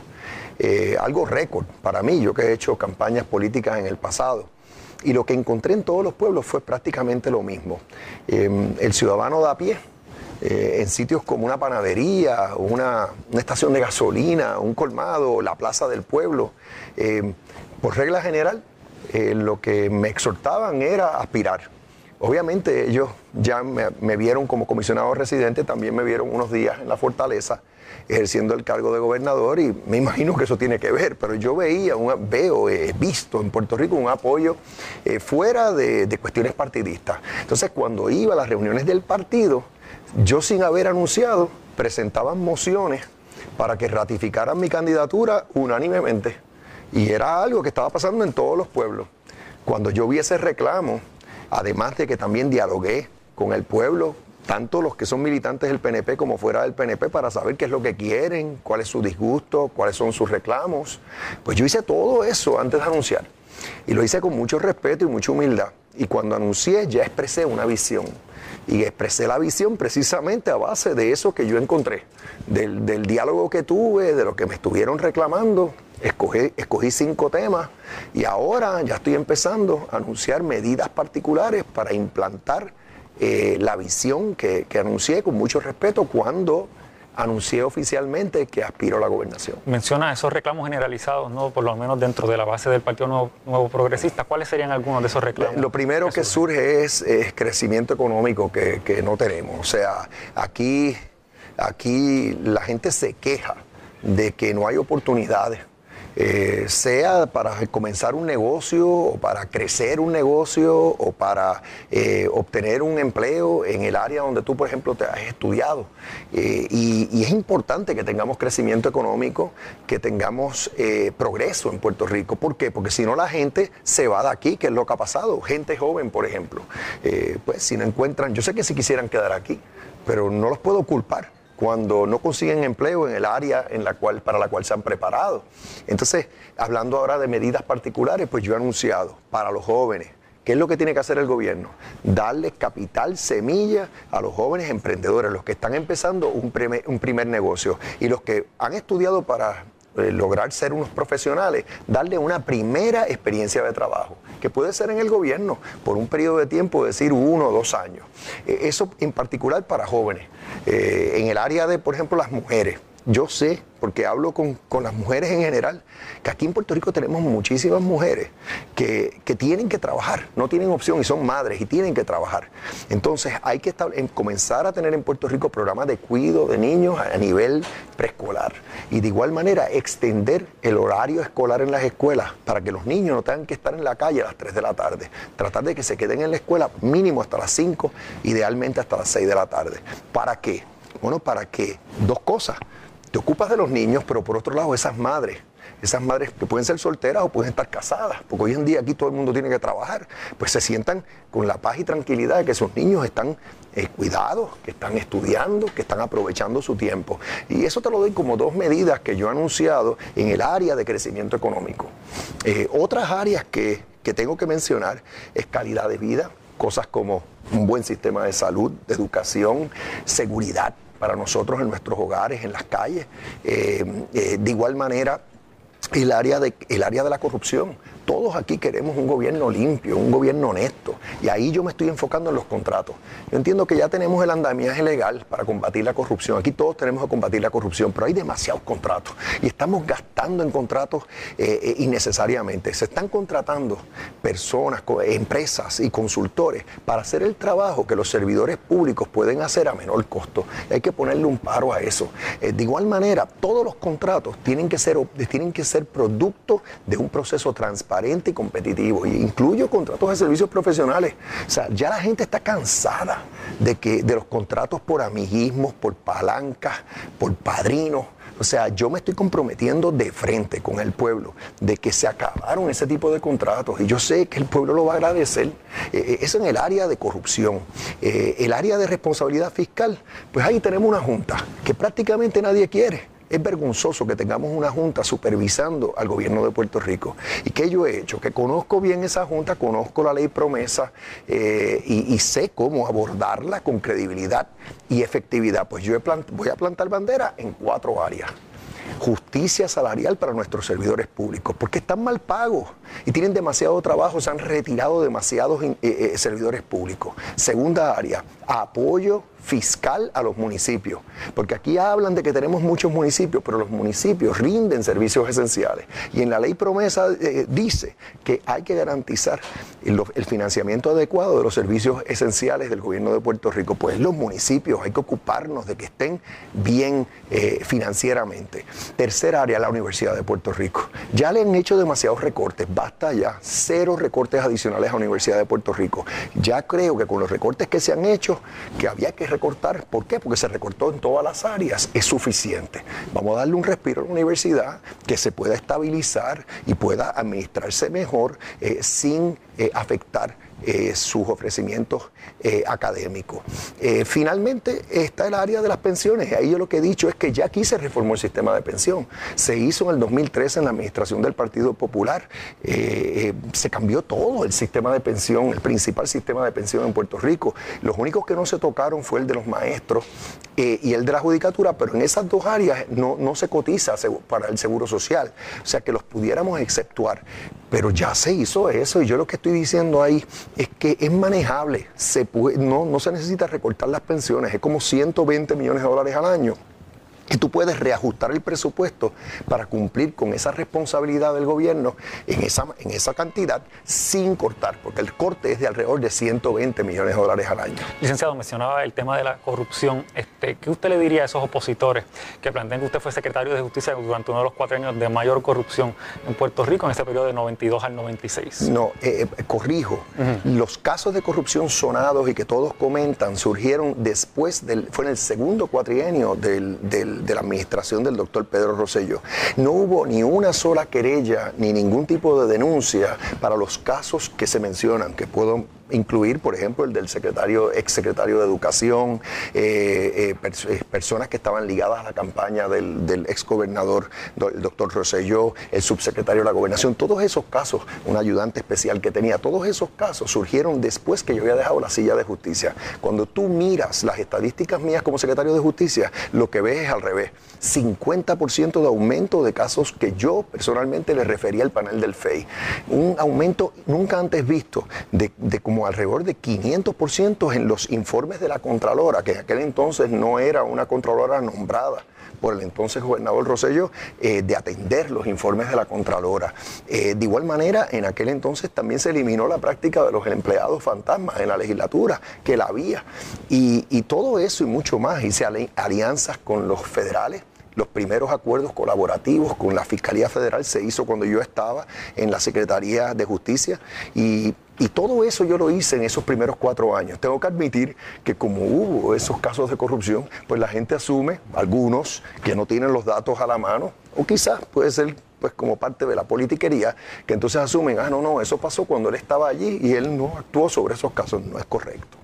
Este, este, episodio del pasado verano en el que usted asume la gobernación, este, eventualmente el Tribunal Supremo revoca esa, decisión planteando que se basaba en una disposición inconstitucional, ¿no representa una mancha para usted de cara a su aspiración en el 2020? Yo eh, eh, lo que he encontrado eh, en la calle, en el pueblo, es un, un agradecimiento tremendo hacia el paso que yo di. Yo estuve disponible cuando me llamaron a entrar en medio de la controversia, cuando estaban todas esas protestas y demostraciones por todo Puerto Rico. Y di el paso al frente, eh, pasé por el proceso de, de confirmación en Cámara. Lamentablemente no se dio en el Senado. Yo lo que le pedí al Senado en aquel entonces fue que llevara algún tipo de votación, aunque fuera de tipo ratificación. Como no lo hicieron, pues por razones fuera de mi voluntad, pues mi estadía en la fortaleza fue breve. Pero se me, me quedé con la satisfacción de que yo pude abrir las puertas y las ventanas de la fortaleza y que bajó el diapasón en Puerto Rico y, volvió la paz y tranquilidad. Hasta cierto punto allané el camino para que la que es ahora gobernadora, pues Wanda Vázquez, pudiera llegar a la fortaleza sin mayor eh, eh, controversia. Eh, y eso queda, quedó ahí y la gente lo que vio fue eso y lo, por eso en parte que me piden, mira, regresa, aspira, aspira al cargo. yo si hubiera sido por mí, pues yo hubiera estado a cargo del gobierno hasta el final de este cuatrenio, que era mi compromiso, pero eh, no, no pude hacerlo eh, por razones fuera de mi control y ahora eh, por eso estoy aspirando, ahora ya no más bien para por 18 meses, ahora sería por cuatro años. Este, luego de que trascendiera un video en el que usted mencionaba que estaba orgulloso de haber votado por Ricardo Rocío, a pesar del repudio generalizado que se demostró en contra de su figura durante el pasado verano, ¿se sostienen esas palabras? Bueno, es que lo que lo que yo dije, y lo reitero, es que las causas son más importantes que las aspiraciones individuales de nadie. Y yo, y se lo digo tanto al que aspira como al que apoya al que aspira. Y en el caso mío, la causa mayor eh, es esa igualdad de derechos que yo quiero para los puertorriqueños y ese progreso que yo sé que podemos lograr eh, eh, en Puerto Rico. Y sinceramente yo en aquel entonces, después del golpe que recibí, yo evalué los candidatos que habían yo soy un estadista de cuna y yo me uní al equipo del Partido Nuevo Progresista y, sí hice campaña por el que por el ex gobernador, por la comisionada residente, por todo el equipo del Partido Nuevo Progresista y no me arrepiento de haberlo hecho, porque en aquel entonces, ¿quién hubiera pensado que hubiéramos tenido el chat? ¿Quién, hubiéramos, ¿Quién hubiera pensado que íbamos a tener lo que pasó este verano? Si usted hubiera sabido Eh, que yo no lo podía. que pasó, hubiera Bueno, votado por Bueno, yo, yo lo que te puedo decir es que yo el chat eh, no lo puedo defender, que eso es indefendible. También te puedo decir que el ex gobernador hizo lo correcto cuando renunció. Cuando vinieron esas protestas y esas demostraciones y los mismos líderes de su partido le piden la renuncia, él hizo lo correcto y yo en eso estoy claro. Lo que pasa es que eh, esto no era predecible. O sea, en aquel entonces yo tomé mi decisión, yo apoyé a los de mi equipo, que eran los estadistas, los, los candidatos del Partido Nuevo Progresista, y no me arrepiento de haberlo hecho. Este, ¿Qué, ¿Qué piensa usted de lo que ha sido la gestión hasta el momento de Wanda Vázquez como gobernador? Fíjate, lo que está haciendo es administrando el gobierno de día a día. Eh, y en eso, eh, pues, pues bien, pueden haber algunas áreas en las que eh, se pudiera tener mejores resultados, eh, pero eso es lo que ha estado haciendo y en términos generales me parece bien. Claro, eh, ya tú gobernar a Puerto Rico con visión para lograr eh, cambios a corto, mediano y largo plazo, eso es otro cantar. Ya para eso te necesitas un, un plan de gobierno, un programa de gobierno bien pensado, bien analizado. Ya yo he empezado, como te dije, a expresar mi visión, a identificar medidas particulares que podemos tomar para echar hacia adelante. Eso es muy diferente a simplemente administrar eh, eh, el gobierno por un término de tiempo, en este caso ya lo que queda es como un año. O sea que así es que hay que evaluar esto. Eh, ya cuando tú aspiras a la gobernación es otra cosa. Eh, y cuando tú te presentas ante el pueblo, tú tienes que demostrar tu capacidad, eh, tu experiencia, tu conocimiento de todo el andamiaje del gobierno, no solo de aquí, sino el federal también. Aquí hay como 40 mil millones de dólares pendientes que lleguen a Puerto Rico para mejorar nuestros sistemas de luz y de agua, nuestras carreteras, la vivienda segura que merece nuestro pueblo y eso no acaba de llegar. Entonces, obviamente la gente sabe que yo estuve ocho años en Washington, que tengo buenas relaciones allá, que conozco cómo opera todo ese gobierno, que puedo hacer un equipo excelente con la comisionada residente eh, Jennifer González. La gente sabe eso. Entonces, yo estoy seguro que cuando llegue el momento de votar lo van a tomar en consideración y va a ser un factor importante en su decisión. ¿Y por qué entonces aparenta haber tanta resistencia dentro del PNP a un proceso primarista? Bueno, ese es, vamos a explicarlo. O sea, tú mencionaste que los organismos han estado apoyándome y tienes que entender que eh, en el Partido Nuevo Progresista, pues eh, los respaldos de los líderes siempre se han dado. Y usualmente los líderes y los organismos del partido, cuando respaldan a un candidato o candidata, es porque han ocultado el sentir de los miembros del, del partido. Entonces, eh, un proceso primarista, como quiera que sea, es, una contienda. Y ahí tú tienes que dedicarle tiempo, recursos. Eh, pueden quedar heridas que después tienes que sanar porque tienes que unirlos a todos. Eh, yo lo hice, yo, yo di el ejemplo después de la primaria que yo tuve con Ricardo Rosselló. Yo me uní para que todos los demás lo hicieran, pero no necesariamente logré todo ese objetivo. Yo, yo lo que pasa es que quise dar el ejemplo. O sea que una primaria como quiera es un proceso eh, fuerte. Entonces, si tú lo puedes evitar, porque básicamente todo el liderato, o casi todo el liderato, te está, está diciendo, mira, vamos a evitarlo, pues, pues se evita. Pero por otro lado, si aspira cualquiera, ahora mismo entiendo que hay un hay, otro candidato que ya radicó los papeles, entiendo que es un cartero de profesión del área eh, sur de Puerto Rico, del área de Santa Isabel, que ya eh, eh, sometió sus, sus credenciales. Bueno, si cumple con los requisitos, pues tendremos primaria. Eh, y eh, en el caso de la gobernadora, pues veremos cuál es su decisión final. Eh, pero hay que entender por qué es que el liderato eh, reclama unidad y reclama que no hay necesidad de una primaria. Básicamente que confían en este servidor para lograr la victoria y para echar a Puerto Rico hacia adelante. Luego de esa derrota en las primarias de 2016, ¿usted le tiene miedo a atravesar otra vez el proceso primarista y caer derrotado? No es cuestión de miedo. Yo el apoyo que he encontrado esta vez es muy diferente a lo que yo vi en la otra ocasión. En la otra ocasión era obvio que el partido estaba dividido. En esta ocasión yo lo que he encontrado, ya, lo dije, son unas mociones unánimes en los comités que visito del partido. Es algo que yo nunca había visto. Eh, ¿Por qué? Pues porque pues, los seguidores del exgobernador Ricardo Rosselló eh, vieron que él confió en mí para que siguiera la gestión de gobierno. No confió en más nadie en aquel momento.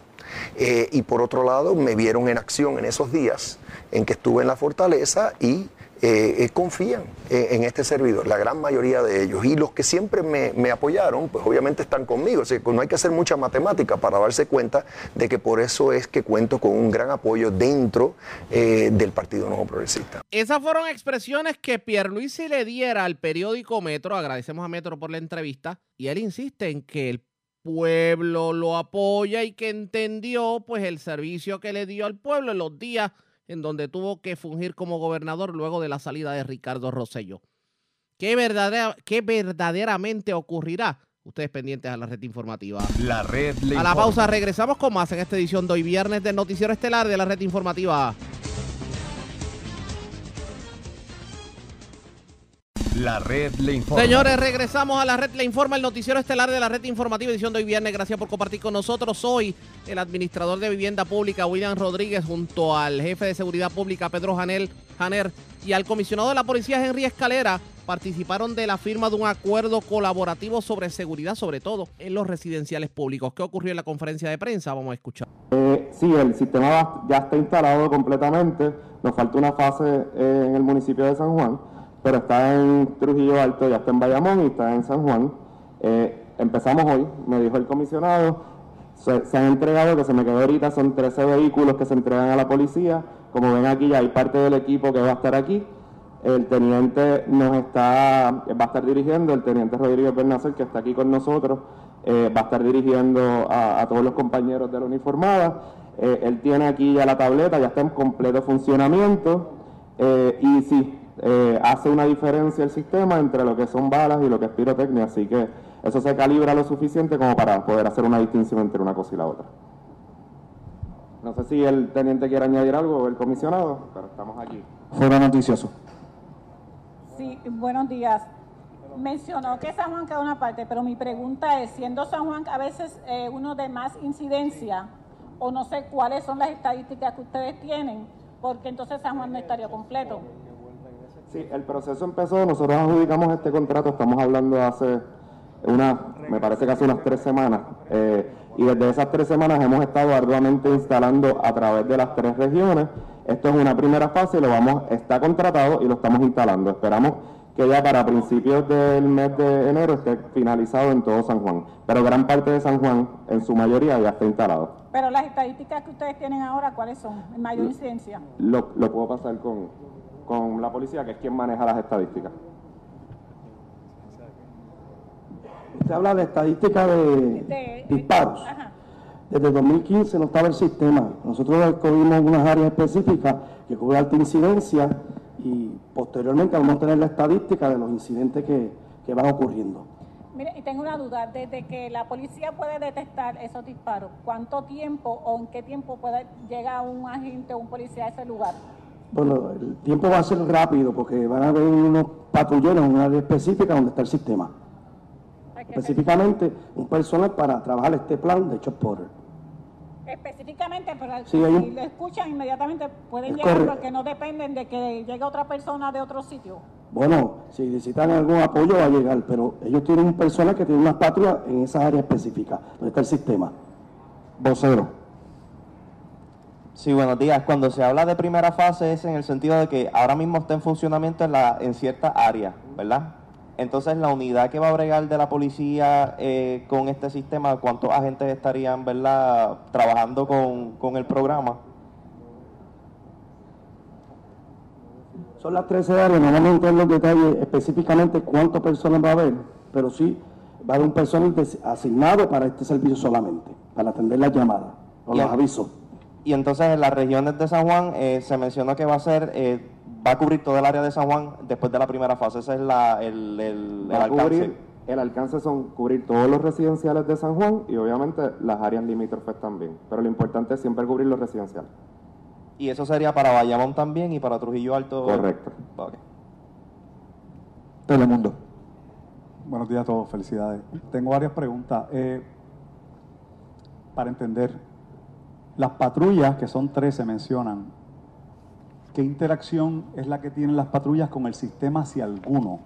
¿O se trata de una serie de unidades que están dedicadas a la respuesta relacionada con el sistema. Es que yo creo que por ahí vienen las dudas de muchos de nosotros. Tienen doble función, van a estar dedicadas al, al programa y van a estar equipadas con, ¿verdad? con el material tecnológico, el equipo tecnológico para poder responder a la, a la situación que está atada estrictamente al programa ShotSpotter. O sea, que una vez el sistema detecta un disparo, ese sistema eh, in- se interconecta con la patrulla e indica la ubicación para que puedan responder. La ubicación exacta de donde La el ubicación exacta. Sí.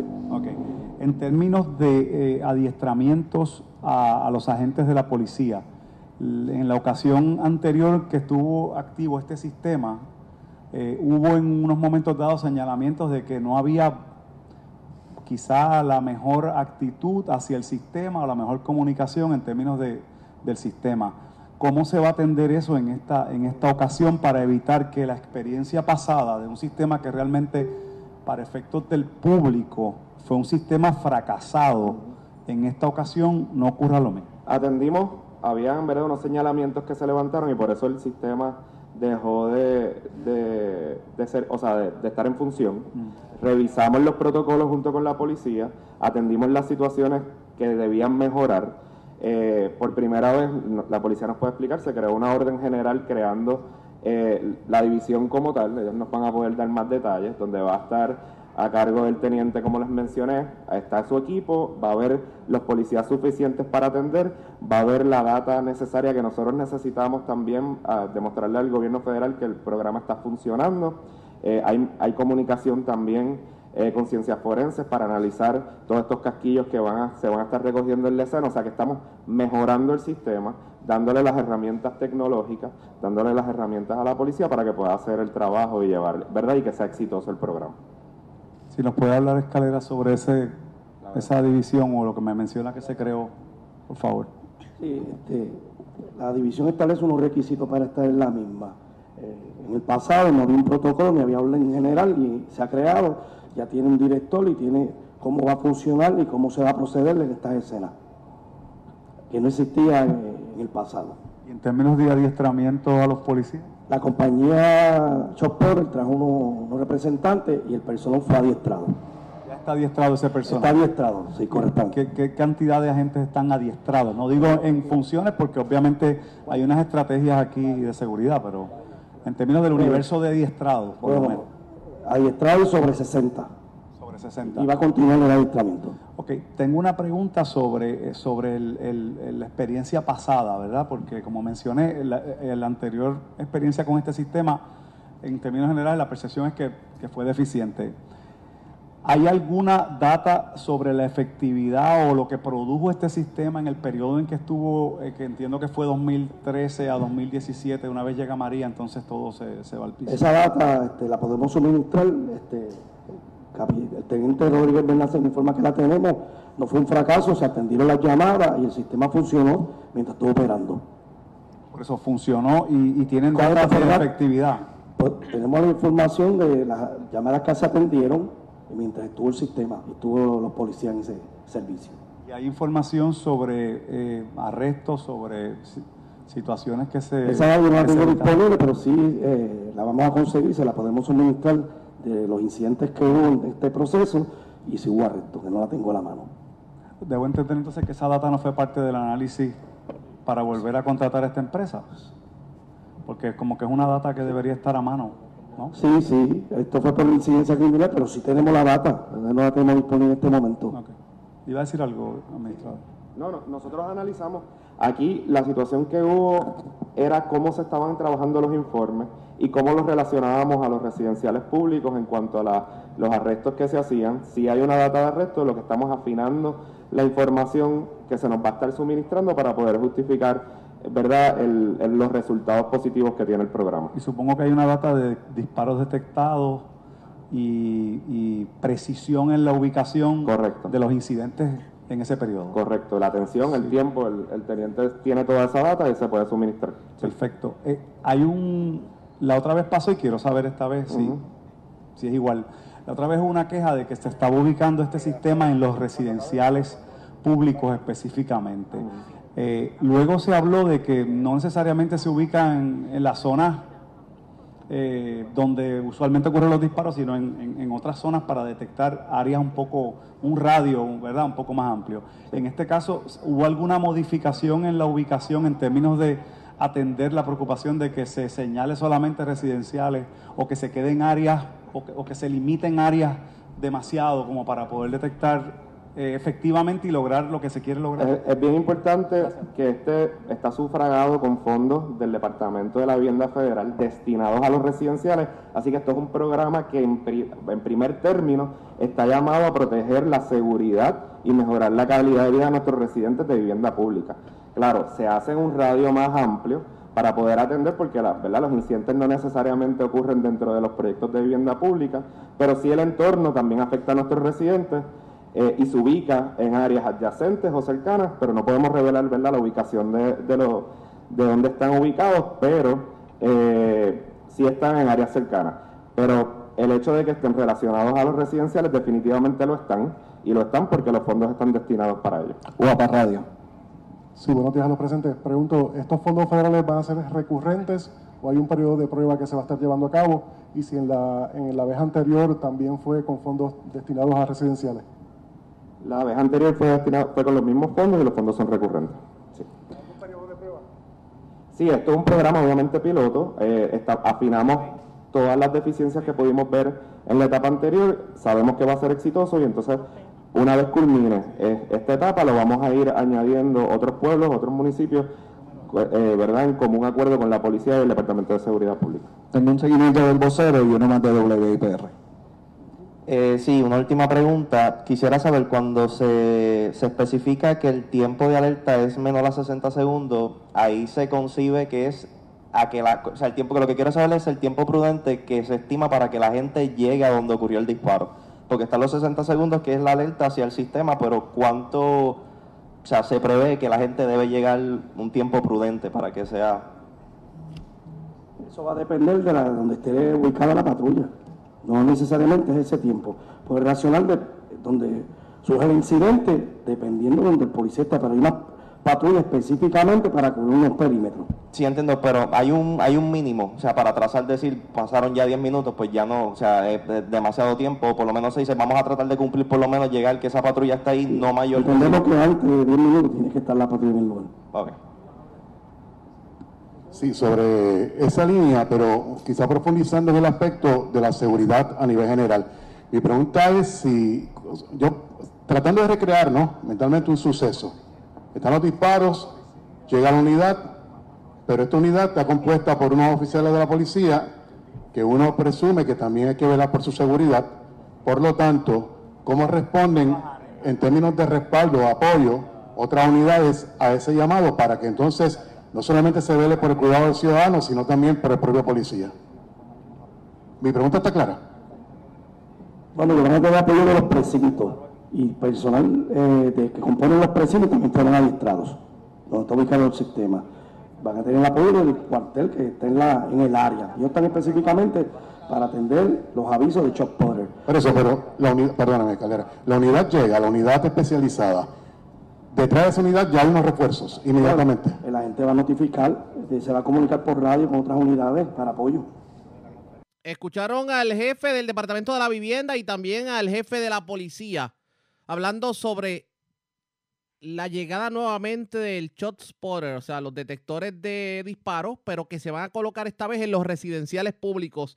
¿Esto tendrá realmente efecto? Eso está por verse pendientes a la red informativa. La red le informa. A la pausa regresamos a la parte final del noticiero estelar de la red informativa.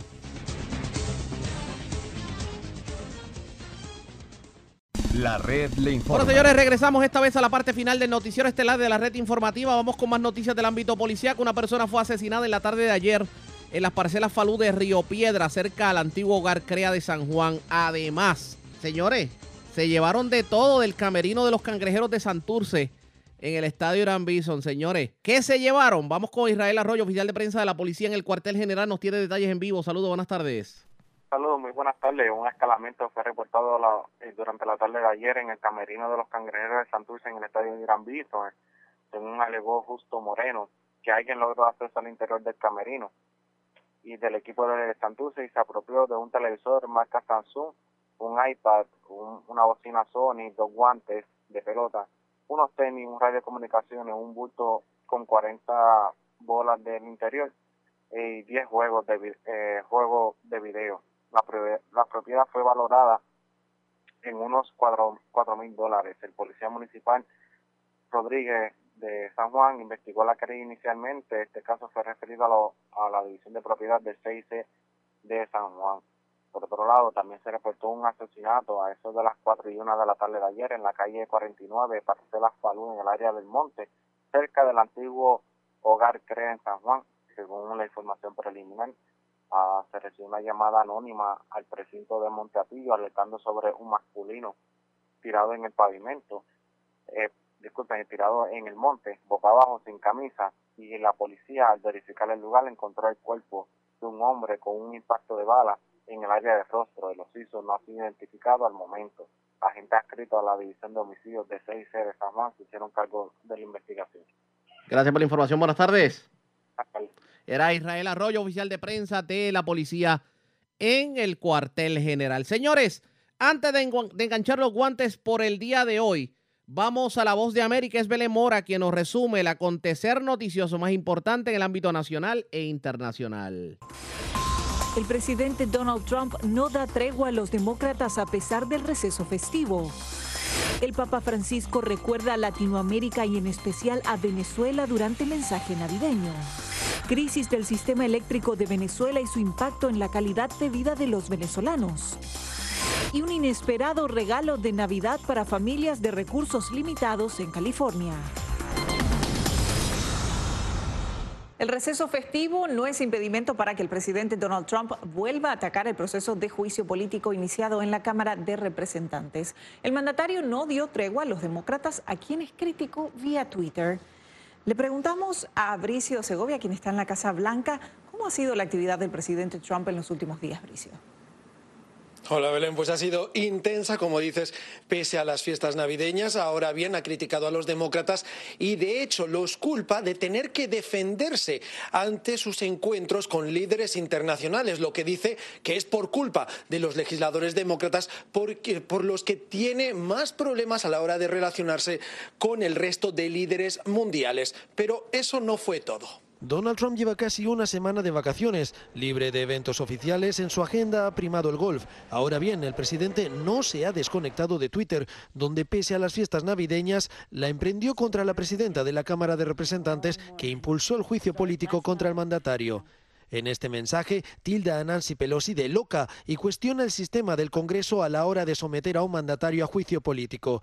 Y en este otro, le pide literalmente que limpie su asqueroso distrito de San Francisco, que cuenta con un alto número de indigentes. Eso después de advertirle que no se inmiscuya en cómo la mayoría republicana llevará a cabo su juicio político en el Senado.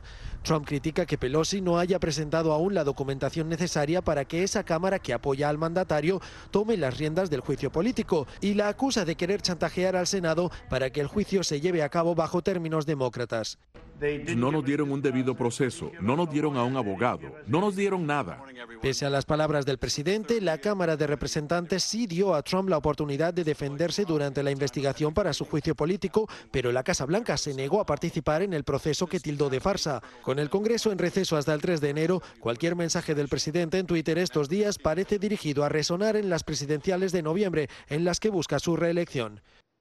A Nancy Pelosi la que entregue la documentación necesaria al Senado cuando vuelva a la actividad del Congreso el próximo 3 de enero. Sin embargo, no está claro si lo hará nada más incorporarse al trabajo, ya que la demócrata parece estar utilizando esto como una manera de negociación con los republicanos para tener sus propios términos en el juicio político contra el presidente Donald Trump.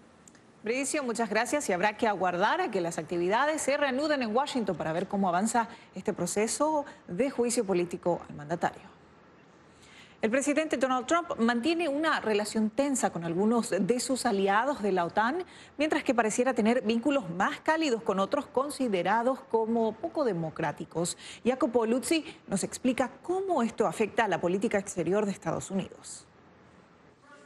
El presidente Donald Trump ha establecido un enfoque poco ortodoxo de la política exterior de Estados Unidos. A menudo tiene palabras duras para la OTAN y otros aliados tradicionales de Washington, evidente cuando criticó al líder de Canadá que en la reciente cumbre de la OTAN en Londres aparentemente se burló de Trump. Bueno, tiene dos caras. Sin embargo, a menudo elogia líderes autoritarios como el presidente ruso Vladimir Putin y el presidente chino Xi Jinping. Conozco muy bien al presidente Xi de China. Es un gran líder que respeta mucho a su pueblo. O su relación con Kim Jong-un de Corea del Norte. Y creo que tendrá un tremendo futuro con su país, un gran líder. Trump parece tener una verdadera afinidad por los hombres fuertes autoritarios, dice Francis Brown, quien trabajó en el Consejo de Seguridad Nacional. Creo que muchas veces estos hombres fuertes adulan personalmente al presidente Trump y eso le gusta. Las encuestas indican que la mayoría de los estadounidenses tienen puntos de vista más tradicionales en cuanto a política exterior y rechazan rotundamente una retirada de las alianzas mundiales como la OTAN. Solo el 20% de los estadounidenses piensa lo que piensa el presidente. El enfoque de Trump sobre la política exterior puede no ser decisivo en las urnas el año próximo, dado que los estadounidenses en las encuestas citan la atención médica, la economía y la inmigración como sus principales problemas. Jacopo Luzzi, Voz de América, Washington. Cierra el 2019 con dos pasos importantes en la economía estadounidense el TEMEC y el acuerdo comercial con China. Pero un experto dice que la volatilidad de los mercados puede continuar. Le preguntamos a Laura Sepúlveda dentro de este panorama cuáles son las previsiones para la economía estadounidense el 2020 según el experto. Se prevé que la economía estadounidense va a seguir creciendo como es natural y se ha visto durante los próximos años, pero lo que también se prevé es que el crecimiento no va a ser con el mismo ritmo que ha venido teniendo. Por el contrario, expertos eh, como de UABS Bank, que son eh, bancos enfocados a la inversión, dicen que el crecimiento va a ser mucho más lento. La economía estadounidense sufrió altas y bajas a causa de la incertidumbre producida por aspectos como la guerra comercial, afirman los expertos. Aunque los síntomas de las relaciones económicas con otros países en 2020 van por buen camino, parece no ser suficiente para los pronósticos de crecimiento, señala Alejo Sherwonko, director ejecutivo de inversiones de UBS Bank. Nosotros creemos que Estados Unidos va a seguir creciendo un poco por debajo de su potencial económico. Nuestra proyección es que Estados Unidos crezca entre uno y medio y 2% al año en el 2020, de la mano de eh, una inyección de liquidez bastante importante por parte de la Reserva Federal de los Estados Unidos. Expertos además señalan que el avance en el Tratado de Libre Comercio con los países vecinos, México y Canadá, es positivo, pero que no es un único aspecto para terminar con la incertidumbre que ha estado presente en los mercados. Las tensiones comerciales entre Estados Unidos y China, las tensiones geopolíticas entre Estados Unidos y China van a permanecer en la discusión van a seguir inyectando incertidumbre y es lo que explica por qué nosotros creemos que Estados Unidos va a crecer va a crecer un poco por debajo de su potencial económico. El experto en bolsa e inversiones ve además que la relación entre las dos potencias, aparte de ser determinante para la economía del país, será tema esencial en cuanto a política por las elecciones de noviembre y en cuanto al área tecnológica y su desarrollo. Se ve en este momento, por supuesto, aspectos como la economía, la política, los asuntos eh, de relaciones internacionales, como algunos de los factores que podrían afectar la economía, pero lo veremos cuando ya esté en la marcha el 2020.